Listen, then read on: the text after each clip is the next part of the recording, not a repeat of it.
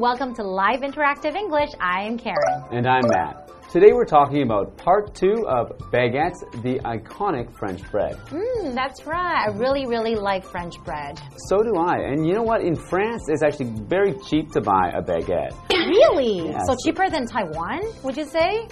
Yeah, I think it is. Probably cheaper than in Taiwan. Wow. So when I was in France, the first time I ever went to France, I was backpacking. Okay. And so I didn't want to spend very much money. Mm. And when you're in Paris, there's so many fancy, nice restaurants, but I really couldn't afford to eat at any of them. Because usually they're so fancy and very, very pricey too. Yeah. Mm. So me and my friend would just go to somewhere, go to a bakery and buy a baguette, Mm-hmm. and then go to a deli or a supermarket and buy some nice French cheese and maybe some some meat, and just have that as our lunch or even our dinner. Really? but I'm pretty sure that it tasted really, really good too. It's also re really delicious because the baguettes in France are always very fresh when you get them from the bakery. So they're nice and soft, crispy on the outside, and then the Soft on the inside. yeah. But the cheese in France is a great complement to put on the baguette. Mm, definitely. And I know that there are many, many different ways where people enjoy this French bread. For example, people also dip it in, like maybe you have soup. You can also eat it with your soup, or you can dip in like olive oil and balsamic vinegar. And then there's so many different, like making it into a French toast. Mm-hmm. Or, oh, have you ever tried the Vietnamese sandwich? Ooh, I like Is it those. banh mi? Is it called? Banh mi, yeah. Banh mi, that's right. So basically, it's like a sandwich, but with like pickled like vegetable and some meat inside, but with special seasoning, right? But on the outside, we use French bread, so it's really, really delicious. Yeah, that's one of my favorite uses of French bread. So many different ways of enjoying this bread. Well, let's learn more about baguettes.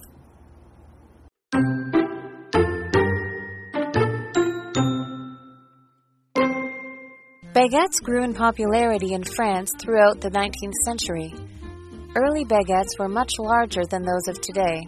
Measuring around two meters long, these baguettes were carried by delivery women who piled them like firewood on their backs. When served, these huge baguettes were commonly laid along the dinner table as they were too long to fit the table's width.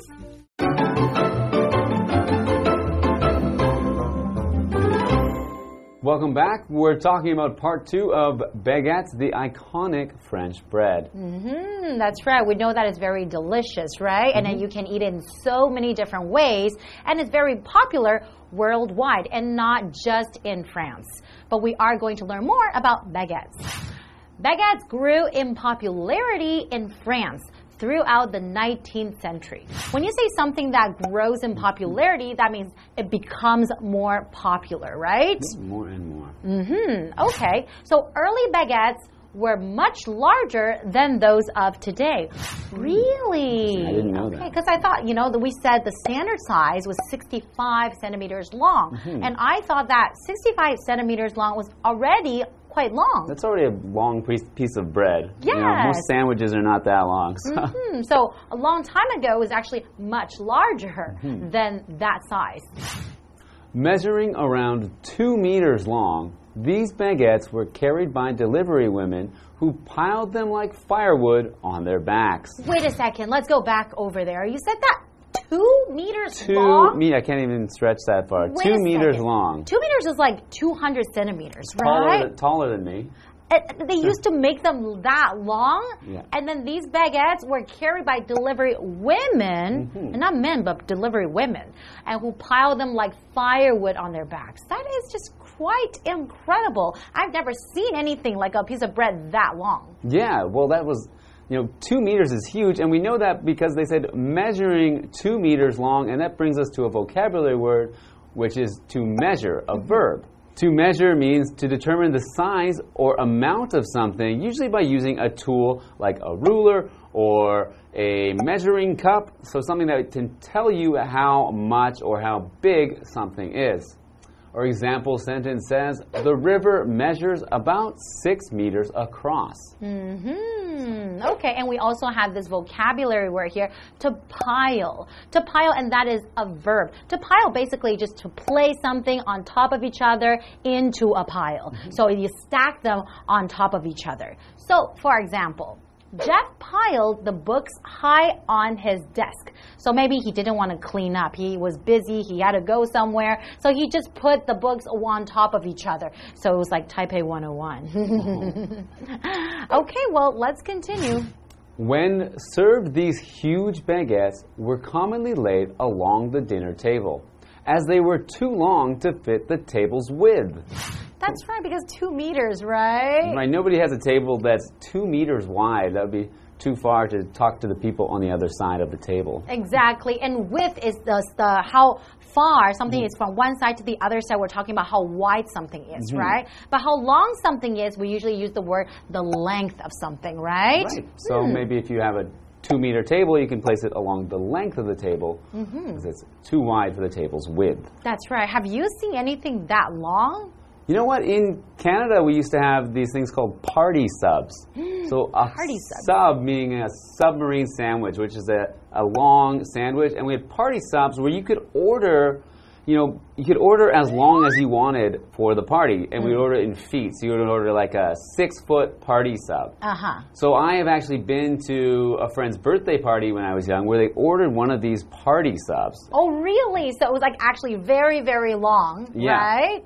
Wow. It was very exciting because I remember growing up, we would always see the commercials for these party subs on TV. Uh-huh. And then so to actually see one, I was like, wow, I've never seen a sandwich that long before. I have never seen like anything like that in person. I would love to. But do we have something like that in Taiwan? Party sub. I'm not sure actually. I think maybe you could make one yourself. you can go buy a bunch of sub sandwiches Uh-huh. and then just cut the ends off Yes. so that it looks like one big long sandwich. and then you connect them together, Yeah. right? All right. That's really, really fun. Okay, how about let's take a short break and we'll be back to learn more.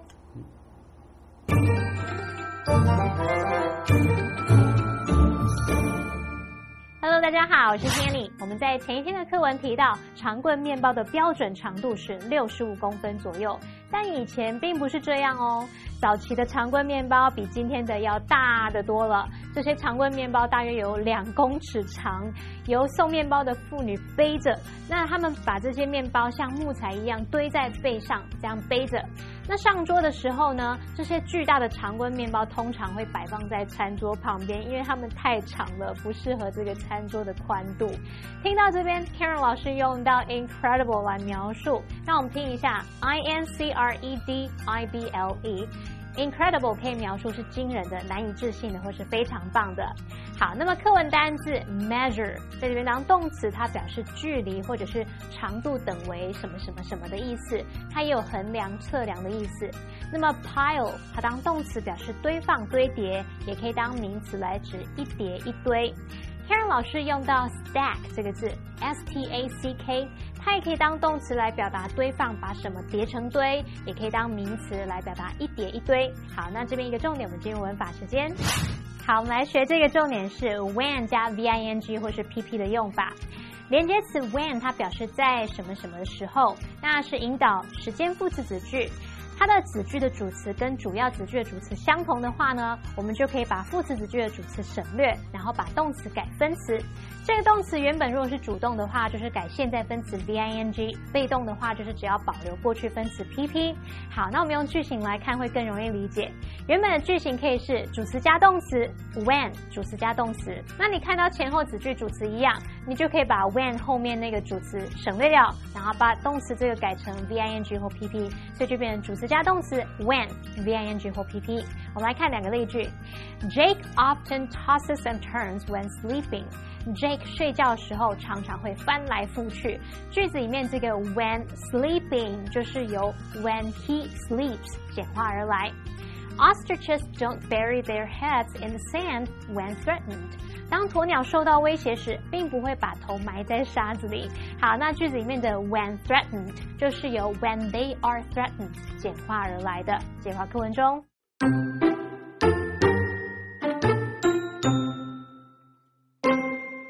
While the bread dates back to the 1800s, the term baguette wasn't regularly used until the 1920s when a new law prevented bakers from working before 4 a.m. Following the law's introduction, bakers started making bread with a long, thin shape so that it would bake faster and be ready in time for breakfast.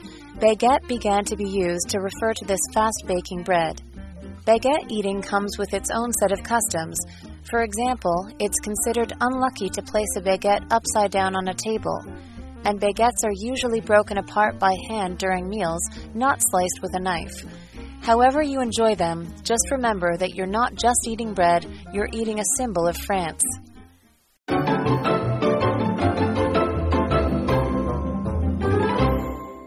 Welcome back. So we're continuing to learn about baguettes, and we just learned that early baguettes were huge before, and they were up to two meters long. That's right. So they were so long that you couldn't put them across the width of your table. You had to lay them along the length of the table. Exactly. That's very, very interesting, by the way. Okay, well, let's continue on with our article today. While the bread dates back to the 1800s, the term baguette wasn't regularly used until the 1920s when a new law prevented bakers from working before 4 a.m. Huh, okay. So, okay, so we know that, you know, it wasn't really, uh, it was started around 1800s, but Mm. the word baguette wasn't actually regularly used until the 1920s. But then there was like a new law that Mm-hmm. So- they stopped uh, bakers, right?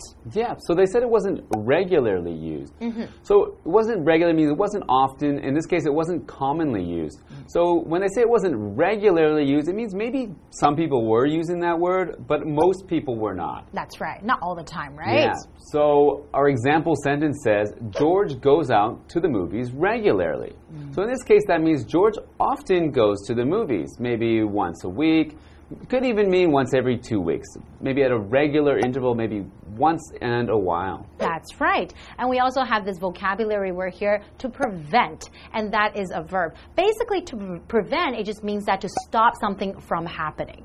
So, for example, practicing proper safety habits can prevent workers from being hurt. We can actually stop them from getting hurt, right? Mm. But why do they? You know, want to introduce this law to prevent workers, you know, start working before 4 a.m. I don't know, actually. I think, uh, you know, I would be happy if there was a law that prevented me from working too early. Maybe they didn't want the workers to be too tired. Mhm, maybe. Hmm, okay. Following the law's introduction, bakers started making bread with a long, thin shape so that it would bake faster and be ready in time for breakfast. Baguette began to be used to refer to this fast baking bread. Okay. Oh, okay. So we know like that the shape really matters too. Mm-hmm. So if it's like long and thin, and it- it's gonna bake faster than if it's like a really, really big Okay, yeah. circular shape. Maybe in the on the outside it'll be cooked, but then on the inside it'll be really, really hard to cook, bake Mm-hmm. or cook, right? Yeah, and they mentioned that it needs to be ready in time for breakfast. So I think in France, a common breakfast food is actually a baguette with some cheese or some meat. You're as a side. right. Okay. Okay, so you said that, you know, refer to this fast baking bread. So we all know that, you know, it's actually quite fast, right? Hmm, okay. Baguette eating comes with its own set of customs. For example, it's considered unlucky to place a baguette upside down on a table. I didn't know that. I That is so that. interesting. I'd only heard with a horseshoe, you can't place a horseshoe upside down. Why is that? Well, a horseshoe's supposed to be lucky, Yes. But only when it's up so that it's like a U. Uh-huh. But you put it upside down, they say that the, the luck falls out. Oh, okay. So I wonder if baguette is the same way. Maybe. okay, so if you, you can't place it upside down, guys. So don't ever do that. And baguettes are usually broken apart by hand during meals, not sliced with a knife. But I have seen them sliced before. So I guess it's, you know, some traditions that people have, but not everyone follows. Yeah, I think there are some preparations where you would need to slice the baguette. For Yes. example, where you're putting something on top of the baguette to serve to people. But I think they mean when it's just like at the center of your table Yes. for a group of people, you should just tear off a piece and not slice it with a knife. Mm. So slice is another vocabulary word and it's a verb meaning to cut something into thin pieces. Mm. So usually and usually you need to do that using a knife or something very sharp. So our example sentence says, Ken sliced the tomato while waiting for the water to boil. Mm, so he's cutting the tomatoes in thin slices. Thin slices, right. Okay, I see. However, you enjoy them. Just remember that you're not just eating bread, you're eating a symbol of France. And that is true. A symbol basically just means that something that you see that represents something. So if you see a baguette, of course, the first thing that you think of is France, right? So if you see beef noodle, then you will probably think of Yeah, I'll think of Taiwan. Mm-hmm. I think that sounds like if you're eating a symbol of France, our French people can be angry, like, hey, you're eating our, our symbol.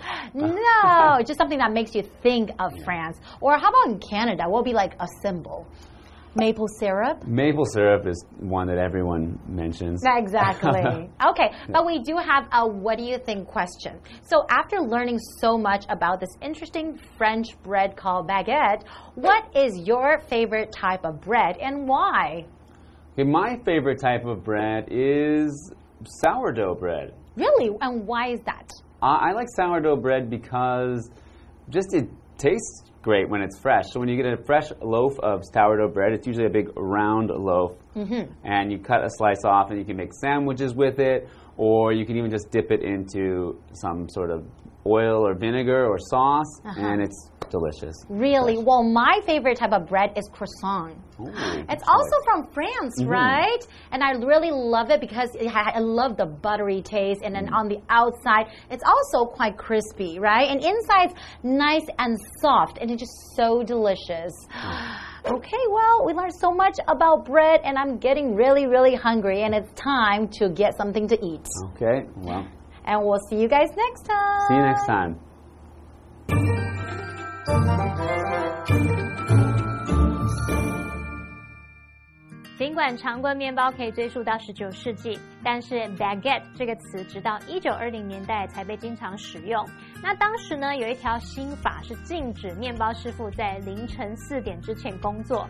这个新法推行后呢，面包师傅就开始制作一种细长的面包，这样才能烤得比较快嘛，来得及准备好当早餐。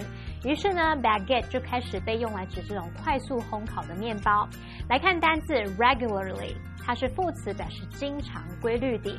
那么 Matt 老师在讲解这个单字时提到 at regular intervals，表示定期。那我们拼一下这个 interval 是 i n t e r v a l，它是当名词来表达间隔。好，再来 prevent 是动词，它有预防、阻止的意思。prevent 受词 from 加上动词 ing 就可以表达阻止某人做某事啊，防止某事怎么样怎么样。那课文接着写到说，吃长棍面包有自己的一套习俗哦，像是把长棍面包上下颠倒放在桌上，被认为是不吉利的。还有呢，在用餐的时候，长棍面包通常是用手掰开，而不是用刀切的。那无论你如何享用它，你就要记得，你不只是在吃面包，而是在吃一种法国的象征。好，我们来看单字 slice。它是个动词，可以表达将什么切成薄片，那也可以当名词来指片一片的片或是薄片的意思。老师们刚刚聊到说各自喜爱的面包，Matt 老师说他喜欢 sourdough bread，是指酸种面包或是天然酵母面包。那么 Karen 老师则是喜欢 croissant，就是可颂啊牛角面包。好，这边两个重点，我们进入文法时间。好，我们来看第一个重点是 not 点点点 until 点点点的用法。Until 它可以当介系词或是连接词，那搭配否定的主要子句时，就可以表达出直到点点点才开始怎么样的语义。好，那来看它的句型，就是主词加上 not 加动词 until 后面接名词或子句。来造两个例句哦。She didn't go to bed until midnight，直到半夜她才上床睡觉。She didn't go to bed until her parents came home，直到爸妈回到家她才上床睡觉。好，那下一个重点是 however 主词加动词，逗号主词加动词，这可以表达无论如何怎么样怎么样。However 在这边是指无论如何，用来引导副词子句，意思就跟 no matter how 是一样的。举例来说，However you cook them, sweet potatoes are delicious。也可以说 No matter how you cook them, sweet potatoes are delicious。地瓜不管怎么煮都很好吃，你同意吗？好，那么以上件讲解，同学别走开，马上回来哦。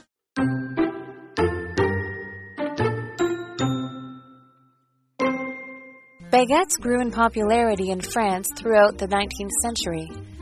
Early baguettes were much larger than those of today. Measuring around two meters long, these baguettes were carried by delivery women who piled them like firewood on their backs. When served, these huge baguettes were commonly laid along the dinner table as they were too long to fit the table's width. While the bread dates back to the 1800s, the term baguette wasn't regularly used until the 1920s when a new law prevented bakers from working before 4 a.m. Following the law's introduction, bakers started making bread with a long, thin shape so that it would bake faster and be ready in time for breakfast. Baguette began to be used to refer to this fast baking bread. Baguette eating comes with its own set of customs. For example, it's considered unlucky to place a baguette upside down on a table, and baguettes are usually broken apart by hand during meals, not sliced with a knife. However, you enjoy them, just remember that you're not just eating bread, you're eating a symbol of France.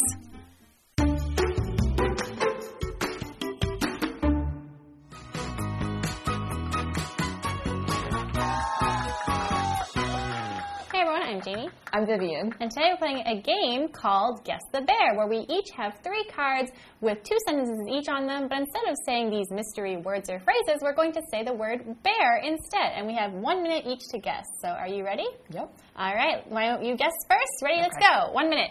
All right, verb, one word. The window bears three feet by two feet, and the distance is bared in kilometers. Measured. Very good. All right, next. Verb, one word. He bears his laundry in the corner and forgets about it. And I bear books up on the shelf until I can't fit any more. Uh, toss.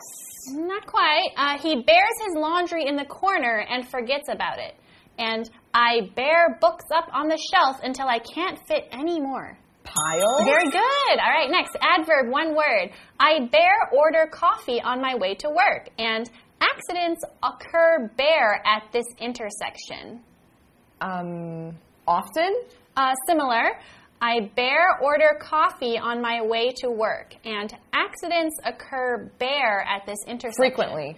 Similar. um, o- oh no, I already said often. Oh my gosh. Um, um. Another synonym. Okay, read the second, the second one. Oh, It's okay. regularly. So mm. it's I regularly order coffee on my way to work. And the second sentence is accidents occur regularly at this intersection. That makes sense. Yeah. That makes sense. All right. All right. Okay, your turn. Ready? Mm-hmm. Okay, one minute on the clock. Okay. Let's go. So this one's a verb, one word. To bear skin cancer, wear sunscreen every day. The safety net bears people from falling down. Uh, is it prevent? Yep, good job. Okay, so this one's also a verb. It's one word. Mom asked me to bear tomatoes for the salad.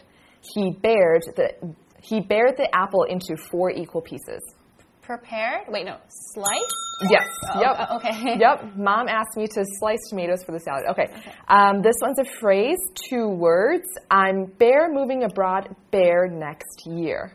He will bear talk to her, bear she apologizes. This is hard. He will not talk to her unless she apologizes? So close, so oh, close. no. Can you say it again? He will bear talk to her, bear she apologizes. Never talk to her unless she apologizes. Until she apologizes? Yep, yep, Oh, okay. is it? Not it's, until? It's not until. So he will not talk to her until she apologizes. Ah. I'm not moving abroad until next year. So you did really good. Not until. Oh, okay. yeah, So not until. that one's hard. The other ones are pretty easy.